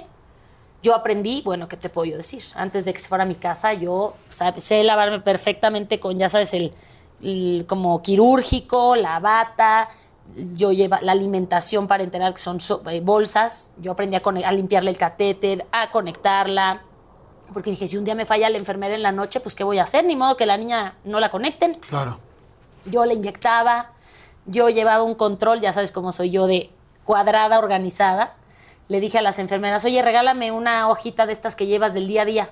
Le saqué como 100 copias, la engargolé y ahí diario hacía mis anotaciones de le medía la pancita, le midió, hizo popó, no hizo popó, hizo tanto, la pesaba. así vivía yo. Pero así como cuando salió del hospital, así vivía yo, llegaba a casa mi mamá y así como te dije hace rato, yo, ¿qué onda, mamá? Ya llegamos a comer. Y mi mamá, no, todo el mundo me veía y era así como de. Y yo, a ver, ya, le toca a Sofía, mire la pancita, no sé qué, apunta, sácale la, la inyección, sácale la jeringa. O sea, mi mamá me decía, Lidia, ¿todo bien? Y yo, sí, ma, pues así vivo. O sea, ¿qué hago? Tirarme a mi, mi cama a llorar. O sea, darme un tiro, pues no, no, la niña me necesita y si no lo hago yo, ¿quién lo va a hacer? Y así yo decía, Diosito, solo que conozca a toda su familia, que conozca el cuarto que con tanto amor le preparamos su papá y yo, que yo le pinté, por eso me tatué estas libélulas, porque todo estaba lleno de libélulas. Este es ella, este es Eric y este es Lidia. Entonces, pues así. Después regresa al hospital porque le dio neumonía o no me acuerdo qué, pero ya no regresó al cunero, regresó a pediatría porque ya cuando los niños salen no pueden regresar al cunero. Estuvo otras dos semanas y luego volvió a salir a mi casa, pero ya salió con oxígeno, ya mucho más complicado el tema. Hasta que un día, digo, perdón, van a decir que parezco disco rayado, pero de veras esto nunca lo había contado públicamente, creo. Este, Al contrario, gracias un día eh, se despierta la enfermera y me dice, ya me voy, no sé qué. Le digo, ah, ok, me levanto. Le estaba, le estaba preparando su coctelito de medicinas y le digo a la nanita, agárramela tantito. Y cuando me la agarra así, de repente, señora, volteó y la niña le dio un paro cardiorrespiratorio en mi casa. Yo vivía, afortunadamente, cruzando la calle del hospital. Y entonces en ese momento la agarré, yo en pijama, y le dije a su papá, vamos a llevarla al hospital, corrimos, bueno, bajamos el elevador porque vivíamos en edificios, en lo que bajas el elevador, el coche, ta, ta, ta, todo el numerito, yo le iba dando este, reanimación en el coche. Llegamos al hospital, me la reciben en urgencias y, pues ahí sí ya el doctor salió y me dijo, mira Lidia, es la peor vez que la he visto y pues la vamos a, pasar a terapia intensiva. Eso fue como a principios finales de, de agosto, estuvo en terapia intensiva, estaba entubada, ya no le encontraban venitas para conectarla porque ya había estado de todos lados. Ahí sí podíamos entrar a la hora que quisiéramos a verla, hacíamos guardia todo el día en el hospital, iba mi familia, iban amigos a visitarnos. Y ya, pues era, fue septiembre, yo cumplo años el, el 13 de septiembre y ese año iba a cumplir 30 años. Y toda mi vida esperé, siempre hacía fiestones muy mexicanos, ¿no? Y esperaba mis 30 para hacerlos en grande. Y pues los hice en grande en el hospital porque no hice nada, ¿no? Saliendo de ahí llegué a mi casa y me dice Pablo, me dice, oye, me habló tu mamá que si quieres ir a cenar a su casa. Y yo, pues que es tu cumpleaños, que te quieren partir un pastelito. Y bueno, vamos. Llegamos y estaban todos mis hermanos. Vino mi hermana de Estados Unidos. Me hicieron una fiesta como infantil con sandwichitos de triángulo, ya sabes, muy padre. Y pues fiesta me refiero, mis hermanos, mis papás y yo. Y ya, yo lo único, sí le decía Diosito, Diosito, o sea, que no se muere el día de mi cumpleaños, porque ya si se te va a morir un hijo y luego el día de tu cumpleaños, pues peor, ¿no? O sea, mm. a lo mejor puede, puede parecer una tontería, pero pues para mí no lo era, ¿no? Y ya, las los últimos días que llegaba mi familia, llegaba mi mamá, llegaba todo el mundo y vamos a la capilla y vamos a rezar. Y yo les decía, si van a rezar, pidan que ya se vaya, porque no es vida para ella ni para nadie. O sea, si van a pedir algo, pídale a Diosito que ya se la lleve, porque yo no quiero ver a mi hija así y su papá era el que estaba muy aferrado en que algo podíamos hacer y que no sé qué. Y un día la vi tan mal, que por cierto cabe mencionar, por eso soy tan fan de Rosana, porque toda la vida, desde que me embaracé, le cantaba puras canciones de ella. Y entonces, el día que la vi muy mal, era un sábado, yo le dije a todos que pasaran, si querían pasar a despedirse, me dieron permiso. Y todos pasaron, excepto Oscar, Oscar me dijo, yo no quiero entrar porque no la quiero ver así. Quiero tener el recuerdo de cómo la vi en casa de mis papás y en tu casa. Y entonces, gracias. Al final, yo al que le dije fue a su papá, oye, tú eres el único que no le ha dicho que gracias, o sea, que ya que se vaya tranquila. Creo que se lo merece porque, pues, no es vida, ¿no? Para un bebé estar así. Y pues ahí fue que entramos los dos al final. Le, él le dijo, Sofi, gracias, no sé qué. Se despidió, yo también. Nos pusimos a rezar un Ave María, un Padre Nuestro. Y ahí fue cuando ya la, máquina dejó de sonar. Como si verdaderamente ella estuviera esperando. Esperando. Que, todos se despidieran de ella y bueno, su, papá, y su mamá. Su papá y su mamá la soltaran al 100. Y de ahí, pues lo primero que les dije fue, le pueden quitar todo porque no la había cargado durante mucho tiempo sin nada, sin ningún cable, sin ningún catéter, sin ningún tubo. Y pues así fue. Entonces salgo, estaba toda mi familia ahí y yo en entera de, bueno, ya, Sofi ya pasó, pues Sofi acaba de fallecer, no sé qué este, mi papá sí, mis sobrinas se pusieron como locas, o sea, de tipo que la psicóloga y la tanatóloga del hospital tuvieron que intervenir con algunas de mis sobrinas. Y yo en, pues así como les digo, ¿no? O sea, que no me gusta, mira, no me gusta y aquí estoy a nivel nacional y mundial llorando. Pero oh. les digo, en ese momento dije, ¿qué hago? Yo había prometido llevarla a la Basílica de Guadalupe a, pues a dar gracias. No pudo ir en vida, pero ese murió un sábado y yo dije, bueno, pues mañana la quiero llevar con sus cenizas. Le hablé a nuestra querida Lulu de Televisa. Le dije, ahí sí aproveché todas mis, mis conectes y palancas y le, pedí que si me ayudaba a conseguir una capilla de la basílica. Me dijo que sí. Y en ese momento dije, tengo, o sea, estos seis meses he tenido a la prensa ahí, sin o sea, pendientes, pero muy respetuosos, pero ávidos de saber qué pex, porque no sabían ni siquiera qué tenía mi hija. ¿Me entiendes? O sea, decían, puta, ¿qué tiene? O sea, ¿de qué está enferma? No se sabía. Entonces, pues yo con esos pantalonzotes que mi papá y mi mamá me enseñaron, me puse a redactar un comunicado de prensa.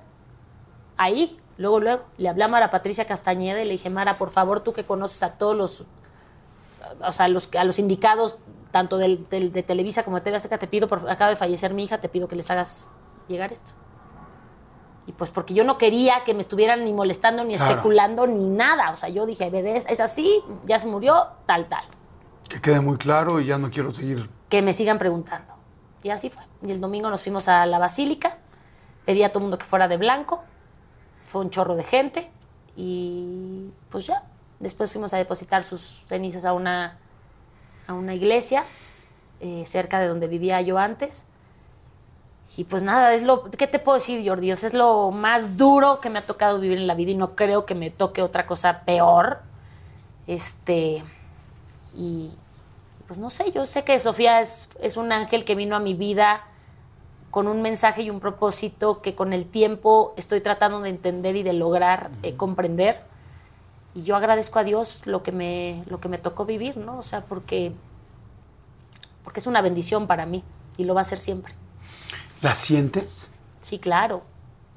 Sí. Me ha tocado mil veces en momentos muy especiales y muy increíbles que se me aparece una libélula. Siempre. En su cumpleaños, y mi marido Isaac está de testigo y no me lo va a negar. voy así caminando en el vamos cruzando el jardín de la casa, él venía atrás de mí y de repente una libélula morada, era cumpleaños de ella, y se pone así, te lo juro, por mis hijos, dos minutos aquí yo, Isaac, Isaac, ¿estás viendo lo que estoy viendo, Isaac? Sí, mi amor, sí. los dos así parados, y ella así, dos minutos, parada enfrente de mí. Claro que se me salieron las lágrimas, y yo decía, no lo puedo creer. Con esto de la plaza, por ejemplo, que al principio Isaac y yo no queríamos entrar al proyecto, mi hermano y mi cuñada la arrancaron solos, y de repente pasó el tiempo, pasó, nos, fueron nos iban contando el proyecto, y un día nos decidimos a ir a verlo. Dijimos, ok, sí le vamos a entrar como socios. El día que fuimos a Silla, llegamos, estuvo todo el tiempo que estuvimos en la construcción, una libélula parada en un tubo ahí de la entrada sin moverse. Wow. O sea, cosas de esas que digo yo, bueno, con mis hijos, la primera vez que andan en bicicleta, que, se soltaron a andar en bici sin llantitas, una libélula. Todo el tiempo al lado de ellos, como si estuviera, o sea, como cuidándolos. No sé cómo decirte, o sea. No, no, que además no es normal ver una libélula. No, o sea, no, no, yo la veo cada, cada, o sea, muy seguido, muy seguido. Wow, pues la verdad, te voy a decir una cosa, Lidia. Yo sé que es difícil tocar un tema tan duro como este, pero también estoy seguro lo que te decía hace rato, que inspiras a mucha gente, que ayudas a mucha gente, porque lamentablemente hay mucha gente que está viviendo algo similar, a veces con sus hijos, a veces con otras personas, con ahora en este momento tan difícil que nos ha tocado vivir. Y, siempre es reconfortante ver a alguien que, pues digo, todos somos seres humanos y todos sufrimos y no me quiero imaginar cómo dices, ese asunto, esa frase de que me imagino, no, no te imaginas, cabrón. O sea, no te imaginas porque esto es más allá de cualquier línea. Yo desde ahí nunca más le he vuelto a decir a nadie cuando está pasando por un momento difícil entiendo por lo que estás pasando. No es cierto. No. Sea lo que sea, incluso la muerte de un hijo, de alguien más, ni siquiera yo la entiendo. Porque cada quien la vive de diferente manera. Para mí, mi hija, o sea, ha sido lo peor. Pero para otra mamá que su hijo se murió a los 20, a los 30, o sea, como, no sé si, yo respeto porque esa mamá vivió con esa persona. Claro. Lo tuvo, tiene recuerdos, tiene su voz, tiene muchísimas cosas. Y ahora que lo mencionas, una vez subí una canción cantándole a ella en su aniversario luctuoso, o subí una foto. No sabes, tristemente, la cantidad de mujeres que me escriben que han perdido un hijo, que han perdido dos, que han perdido tres. O sea, ¿qué digo yo? No, no, no, no, no. O sea, si de algo le sirve mi experiencia y mi testimonio, digo, no, no, ni, ni soy perfecta ni nada, ¿eh? O sea, claro que tuve unos meses que no me acuerdo ella, se murió, en septiembre. Tú pregúntame de septiembre a diciembre qué fue de mi vida. Me borré la mente, no sé. Me acuerdo hasta el día de Navidad que llegué, yo en un vestido morado, muy peinada, muy maquillada, porque dije, si no me arreglo, o sea, es una, era una forma de sentirme mejor. Ajá. pues terminamos mi mamá y yo tiradas en el sillón de la sala, llore y llore y llore y llore, o sea, terrible, ¿no?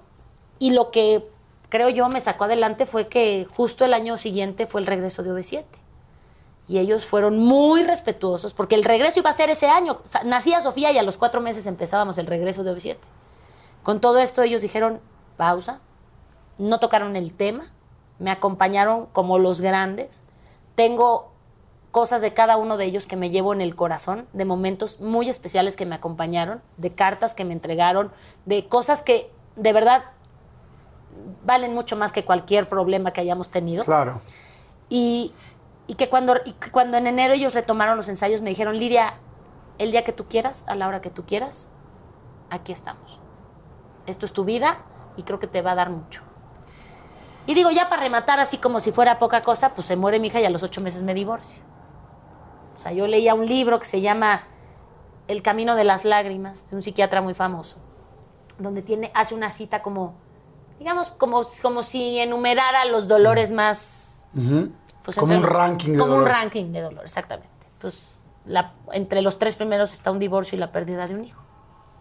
Y a mí me pasaron en menos de un año. Siempre te he admirado mucho, siempre te he respetado muchísimo, pero ahora mucho más. O sea, me es muy inspirador, yo creo que a mí y a mucha gente que nos está viendo, conocer a alguien como tú, porque el hecho de decir, pues sí, para adelante y de lo que tengo, ¿no? Porque habrá quien tiene familia, habrá quien no Habrá tiene quien familia. no, habrá pero quien agárrate tiene- de lo que sea, o sea, Claro. tampoco te cierres, o sea, sí, acepta ayuda, o sea, no es que yo sea la- el gurú de la- Claro. del dolor, no, pero cuando estás en un momento así tienes que abrirte, o sea, tienes que dejarte querer. Yo estaba muy enojada, o sea, ya cuando me decían, es que pobre, no, no, no me digas, tú no sabes lo que estoy viviendo yo. No, es que a mi hijo le, le- le vacunaron de no sé qué. ¿Y eso qué? O sea, no, me, no se compara, o sea, es como, ¿no? Un amigo me decía, un día me dice, lo comparo, a mí me secuestraron 40 días. Y si cuando llegaba alguien me decían, sí, no manches, a mí me secuestraron dos horas en el cajero y me robaron. No, no, no, no, no, no, no es lo mismo. O sea, no me vengas con que a tu hijo lo inyectaron en la nalga, porque yo estaba muy enojada. Entonces, tuve que sanar muchas cosas. Sí, fui a terapia. No psicólogo, no, no psiquiatra, no nada. Algo más espiritual. Algo mucho más espiritual, que al día de hoy sigo yendo cada 15 días con mi querida Claudia Orcasitas, que ahora es amiga mía y de toda mi Ah, familia. la conozco, me la presentaste. Sí, pues ella fue la que me sacó adelante y, y con un tema mucho más espiritual y mucho más de entender el por qué, el para qué, el mensaje, muchas cosas que hoy, más que otra cosa, le agradezco mucho a Sofía que haya venido esos seis meses porque yo sé que fueron más de los que ella hubiera... Eran, fueron más de los que ella debía haber estado aquí. Pues brindo por Sofía, brindo por tu familia, pero especialmente brindo por ti. Brindo por ti porque sé que hay muchas mujeres y muchos hombres y mucha gente que ha vivido una situación así. Y brindo por todos, por todos los que han sacado adelante un problema. Para cada quien los problemas y las montañas son diferentes. Para cada quien no tiene que ser la misma situación, pero brindo por toda la gente que ha salido de un problema fuerte y serio. Y te agradezco en el corazón que nos ayudes y que nos enseñes también, porque todos, todos, todos somos alumnos y todos somos maestros de todos. Salud. Salud. Por y por ti, esas por mamás Sofía. que como yo pasaron la, per- la peor pérdida de este mundo, les mando todo mi cariño. Te reitero el agradecimiento por, por abrirte así, porque sé que no es fácil volvernos, volver a hacer ese catarsis, volver a sentir Sí. algo tan difícil, pero también me da mucho gusto después, porque dices, una cosa que me encantó que dices es OV7, ¿no? OV7 estuvo también ahí, me llevo una cosa de cada uno, yo me acuerdo ahora que lo platicábamos hace rato, ¿no? Cuando fue lo de eh, ahora que el 90s Pop Tour, que sido un exitazo, es que realmente, yo lo dije el otro día, no hay un grupo más exitoso en el pop que OV7, o sea, no hay. Y vaya que yo amo a Timbiriche y lo he amado durante generaciones, pero dije, perdón, pero pues Timbiriche no duró casi 35 años con esos éxitos y, y eso, no, y eso no les quita mérito. Claro, no, O sea, no, no, no, Sin no, embargo, somos- lo que digo es lo que han hecho ustedes es increíble. Pero ahora, por ejemplo, que fue este asunto de que discutieron y de repente se bajan de la gira y Bobo Producciones eh, toma, la- bueno, era su manager y entonces hay problemas y entonces eh, no sabemos si el problema es con Ari o si Ari es el afectado por los demás, lo cual, bueno, evidentemente no me quiero meter, los adoro a todos y, y los quiero mucho a todos, pero dices, y a los tres días los veo con una cara, literal, por una jeta de, de quién le hizo quién a quién, agarrados diciendo, estamos bien felices. y dices, Ay, y- y, dices, wow, eso es una familia. Poca gente tiene la gran oportunidad de tener dos familias. Así es. Porque tú sí las tienes. Sí. Tú sí Y ahora tienes. tres, porque tengo la mía Exactamente, propia. y ahora tres. Y eso era lo que te quería decir. Primero, cómo ha salido adelante OV7, que los admiro con todo mi corazón, a todos y a todos los quiero. A todos, a todos, a todos los adoro con todo mi corazón. Pero después ver cómo la vida te dijo, tú eres familiar, Lidia. Seis hermanos, tu papá, tu mamá, hoy adelante, tú fuerte, enfrente de tu papá también. Hace poco vi un video, tú cantándole a tu Sí. papi en la silla de ruedas y tú, este, y tú cantándole y evidentemente entendiendo yo que, que toda esa eh, pues esos momentos que has pasado con tu papá, que hoy es una etapa distinta, como lo empezaste a decir, y que tienes que afrontarla y enfrentarla. Y, este, y también que disfrutarla. Sí. Y eso es lo que me da gusto. Pero de repente digo, esa mujer tan familiar, estoy tan contento cuando conozco a Isaac de Ita, que lo adoro y que también le mando un gran saludo a tu esposo, que es un tipazo. Y de repente viene Eric. Sí. Cuéntame por ahora de eso, porque también la vida después de No, todo pues se, sí. se va. Sí, no, Diosito me ha premiado, o sea, de que le salgo debiendo, pues, o sea, cuando conozco a Isaac, de entrada, pues la antítesis de todos los novios, que tampoco fueron tantos, fueron como tres o cuatro en la historia de mi vida, este, pues la antítesis de todo, ¿no? O sea, el tipo médico, pero de traje súper caballeroso, súper formal y el, un tipazo, o sea, ese que, o sea, que ya los dos divorciados, ya rucailos, que llega a mi casa y enfrente de toda mi familia, don Mónico, doña Chelo, quiero pedirles permiso para salir con su hija formalmente. Soy divorciado, don Mónico, tengo un hijo. Este, pero yo, mis intenciones son ser. Y yo decía, bueno, ¿esto por qué no me pasó cuando yo tenía 17 años? Mi papá hubiera sido muy feliz, ¿verdad? Lo fue en ese momento. O sea, mi papá decía, o sea, es, es ese tipo de hombre que ya sabes, que todas queremos para nuestro hijo. Porque la verdad, o sea, mi marido es un tipo inteligente, es un tipo simpático, es muy profesional. simpático. O sea, lo ves en el consultorio y es uno, ¿no? Pero lo ves y es súper cotorro. Difícilmente se pone de mal humor, que eso me vino a caer porque yo sí soy bastante malhumorada y donde me tengo un carácter muy fuerte. Y él siempre me sabe como tantear para que, pues para que llevemos la cosa tranquila, ¿no? Es un, eh, te digo, tipazo. No tenía idea quién era OV7. Bueno, idea de, ah, sí, te quiero tanto. Sí, o sea, él se la pasaba en la residencia, en el hospital y en todo. Y aparte era fan de la música cubana y de la trova y de. O sea, nada que ver, ¿no? Cuando me ve la primera vez en el Auditorio Nacional, yo así con el moicano, la no sé qué, la diamantina, el brillo, y dijo, ¿oye, ahora? O sea, Le cayó una jota digo, ah, encima. caray, digo, ándale, chay, ¿y ahora qué hacemos, no? Entonces, eso ha sido bien, bien padre, ¿no? O sea, él también viene de una familia increíble. La verdad, su papá y su mamá son a lo máximo, tiene solo un hermano. Y él siempre dice, yo siempre quise una familia grandota, que los sobrinos, los tíos, los primos, el jugo de naranja, los de qué, los revela la carne asada. Y cayó, pero pues en blandito, ¿no? Porque aparte, deja tú en blandito, mi papá lo adora, mi mamá lo adora, o sea, mis hermanos. Hacemos una mancuerna padrísima para muchas cosas. Y bueno, pues con nuestro hijo Eric, cuando nace Eric, esa es otra etapa que no sabes. Porque bueno, pues ya me embarazo, yo, ay, sí, qué cool, todo bien, todo bien, todo bien, doctor, imagino todo que bien. más nerviosa, ¿no? no, pues, pues, ah, pero yo muy cool, ¿no? Ah, todo bien, sí, ¿cómo va bien? El peso bien. Los últimos dos, tres meses, pregúntale Isaac. O sea, había noches que yo me despertaba y yo, te lo tengo que decir porque lo tengo aquí. Me decía, ¿qué? Y yo, es que ¿qué tal si el doctor no se dio cuenta de algo? O sea, ¿qué tal si nace y me dice, ¿qué crees? No nos dimos cuenta. O otro día, me estoy ahogando que tengo que decirlo porque si no, me, no sé qué me va a dar. ¿Qué? Tengo miedo que se muera. Y Isaac me decía, Lidia, cálmate. Es otra historia, es otra cosa. O sea, por favor, relájate. Y yo, o sea, como, la verdad, los últimos meses sí los viví muy nerviosos. Cuando nace Eric, te digo que Diosito es grande porque el chamaco, tres kilos y medio, nació con los ojos abiertos, me lo ponen así de la cesárea. Ah, porque yo quería que fuera natural, no se pudo por otras circunstancias, porque sí se hubiera podido, ya habían pasado muchos años. Pero nace y le- hasta ahora se lo cuento. Me dice, mami, cuéntame, cuéntame cuando nací. Y le digo, pues te le digo, te sacan de mi panza. Y yo tenía una tela aquí que no te veía. Y entonces el doctor te pone así enfrente de mí y tú me estabas viendo así con tu boquita parada así porque estoy bien trompudo así. Y los ojos abiertos y estaba haciéndome. Y yo, o sea, lo vi y dije, no puede ser. Con unos ojotes así. No, pues casi casi le dice al doctor mucho gusto. O sea, señora de leche, se prendió como si hubiera sido un experto en leche. O sea, ves que hay mamás que les cuesta trabajo. Come al día de hoy. O sea, la pediatra me decía, no, no, no, no, no cantes Victoria. Va a llegar un momento en que no va a comer, ta- o sea, no va a comer algo. Piedras come el chamaco. O sea, es un niño sano, fuerte, grande, inteligente, pero súper deportista, con una agilidad y una chispa que no porque sea mi hijo, pues dice mi marido, ay, tú siempre hablando de tus hijos, no queda bien. Le digo, no, pues sí, sí queda porque es mi hijo y estoy muy orgullosa de él. claro, no, no, bueno, pero por supuesto. Y, la, y después cuando me embarazo, yo siempre quise tener una niña.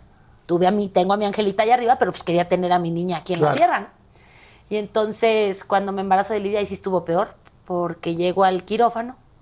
Ahí estaba yo ya más relajada. Llego al quirófano así, y él se estaba preparando Isaac y el ginecólogo porque pues, se estaban vistiendo.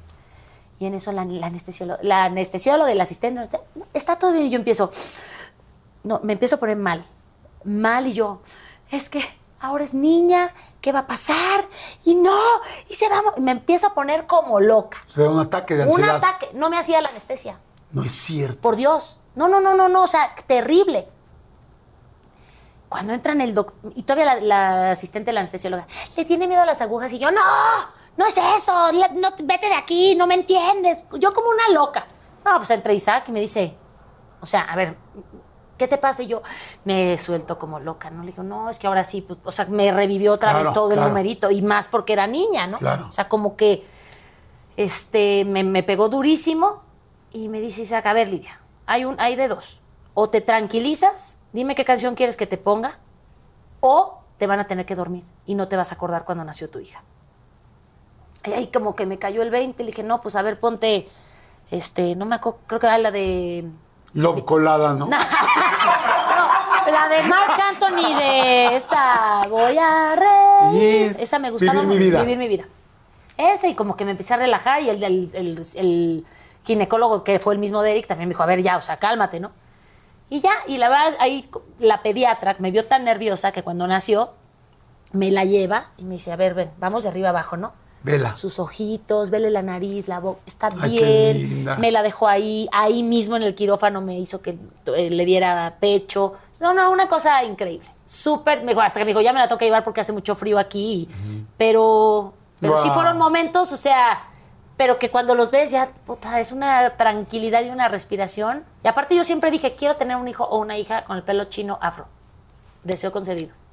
Lidia es, o sea, afro, afro, chino, así de güero, afro, que la paran en la calle y a donde va le agarran el pelo y, y es la sensación, o sea, como, porque pues la verdad no hay de dónde, ¿no? De mi parte, ¿no? Mi marido sí es muy chino y mi familia, pero así, así como ella, nadie. Siempre quise tener cuatro y de alguna manera los tengo, ¿no? Mi Sofi, Isaquiño, que es el hijo de mi marido de su primer matrimonio, y mi Eric y mi Lidiña. Qué bueno, qué bueno, me da mucho gusto. Pues bueno, ahora quiero que me digas qué agradeces para terminar esta entrevista, qué agradeces y qué deseas de cada una de las personas que te voy a mostrar ahorita, ¿ok? De Isaac, que ahorita platicamos tan rico de él. ¿Qué agradeces No, de mira, ahí él? tenía pelo todavía mi viejo. Sí, sí, sí. ¿Qué agradeces y qué deseas? Pues le agradezco que que me elija todos los días como su compañera de vida, a pesar de las adversidades, en las buenas y en las malas, como siempre nos decimos, somos un equipo y le agradezco todo lo que hace por mí, por mis hijos, siempre se lo digo, no crean que me lo, me lo quedo callado, eso es algo bien importante, a la pareja siempre hay que decirle las cosas, no las demos por hecho. Y yo te agradezco, Isaac, que de verdad seas ese pilar y ese esposo, papá, amigo, novio. Es más, creo que hace unos días te lo dije viendo una película. Así que tú lo sabes, eres una bendición en mi vida y que ha valido toda la pena todo lo que yo he pasado porque hoy te tengo a ti y a mis hijos. Y no, mis hijos no estarían aquí si no fuera por ti. Y deseo que esto que estamos viviendo ahorita, que todos estos proyectos que tenemos juntos como familia, como pareja, eh, como profesionales, pues se cumplan y que nos hagamos viejitos en nuestro hotel y en nuestro bar y en nuestro restaurante. Como dices tú, que sea yo esa viejita que digan, ay, era la viejita que cantaba en, la, en 97, ahora canta en el bar, anda ya bien borrachita y cantando, ¿verdad? Y tú atendiendo y cocinando a todos nuestros eh, comensales. Eso es lo que deseo para ti para mí. Te amo. Me encanta, perfecto. ¿Qué agradeces y qué deseas para ellos? Para Eric y para Lina. Ay, pues agradezco primero que nada su salud, su inteligencia, su energía, su felicidad. Son unos niños, eh, está mal que yo lo diga porque soy su mamá, pero son unos niños únicos, increíbles. Eric es en muchos sentidos igual a mí. Por lo mismo chocamos mucho a veces. Es un niño que, que lo admiro, que tiene una energía increíble y sus sueños muy firmes. Es muy inteligente, quiere ser futbolista, ama las matemáticas y agradezco que todos los días se despierte a las 7 de la mañana, porque a mí no me gusta despertarme temprano, pero eso me hace levantarme con todas las ganas para él y para Lidia. Y de Lidia agradezco su vida, su forma de ser. Es una niña muy observadora, me ha venido a enseñar muchas cosas. Somos muy distintas en carácter, pero es la niña más amorosa que conozco. Agradezco que sea tan cariñosa y tan apegada al papá y a mí. Y así somos las niñas. Y yo espero que, que así, sea, así sea hasta que sea viejita. Hicimos Pinky Promise que siempre me va a abrazar, aunque yo sea una viejita y ella una señora. Y deseo larga vida para ellos y deseo que sean felices en lo que quieran hacer, pero que sean felices y que hagan lo que su corazón les diga. Perfecto. Ay, mis niños. ¿Qué agradeces y qué les deseas a tu papi y a tu mami? Ay, pues les agradezco primero que nada la vida. La vida que me dieron a mí, a mis hermanos, que hace poco platicábamos mis hermanos y yo, que somos muy afortunados porque son, fueron, son y sé que van a seguir siendo una pareja ejemplar. Hay muchísima gente que los quiere, no tienes idea de cuánta, Jordi. Mi papá ha sido un hombre recto en todos los sentidos, honesto en su trabajo. Mi mamá, bueno, ni se diga, la mujer más fiel, la mujer más amorosa, la más, eh, aunque no es tan física, porque eso sí, madre, lo sabes, no es, no le gusta el, Sí, contacto, pero, pero es la mamá y la abuela más amorosa del mundo. Les agradezco la educación que me dieron, los valores que me dieron, los principios, que nunca nos faltó nada. Les agradezco también que nunca nos hicieron partícipes a ninguno de los seis de sus problemas. Es más, tú me preguntas hoy a mí, yo no sé si ellos tuvieron problemas algún día porque nunca me enteré. Si se pelearon, si discutieron, si estaban enojados, al menos yo nunca me di cuenta. Y eso creo que como hijo uno lo debe de agradecer muchísimo. ¿Qué les deseas? Les deseo que los años que les queden sea uno, cinco, diez, quince, veinte, ojalá sean 100. Yo sé que no van a ser 100, pero que la vivan felices, que se relajen, que aprendan a vivir el día a día con lo que están viviendo hoy, en la enfermedad, en la salud, en, en- en lo que sea. Y deseo, pues que que Diosito me dé oportunidad que mis hijos tengan la dicha de gozarlos muchos más años, así como lo han hecho mis sobrinos. Yo tengo sobrinos de 27, 26 años. Y bueno, me encantaría que mis hijos pudieran tener todavía un poco más del abuelo y de la abuela. Perfecto. Me queda una. ¿Y cuál será? ¿Qué le agradeces y qué le deseas? Ay, Dios. pues le agradezco que, ¿Qué te agradeces a ti misma? pues, me- pues a esa Lidia chiquita le agradezco que siempre fue una niña muy tenaz, muy constante, muy disciplinada, muy amorosa, porque creo que de mis seis hermanos, sin que se enojen, soy la más touchy con mi papá, con mi mamá, con todo. Soy muy apapachona, muy, muy besucona. Que no se dio por vencida en nada y que mm, pues le agradezco que todo lo que nos tocó vivir, bueno o malo, pues siempre, siempre el angelito le ha ganado al diablito. Entonces siempre las ganas de salir adelante, de pararte ante cualquier circunstancia, eh, ha sido mucho más poderosa que el caer en una depresión, que el caer en una, en una cosa sin salida. Y ¿Qué le deseas? pues le deseo que, ¿Qué te deseas? Ay, me deseo salud, primero que nada, para poder disfrutar a mis hijos, para poder disfrutar a mi esposo, todos los planes que tenemos en familia, los planes que tengo yo como profesional, eh, y me deseo mucho amor y mucha paz y tranquilidad, y me deseo también ser un poco más paciente en todos los sentidos, porque eso es algo que aprendí con Sofía. Si algo tengo es que soy muy impaciente y me gusta controlar todo Y los seis meses que tuve a Sofía conmigo, la palabra que más escuchaba a diario de los doctores es paciencia.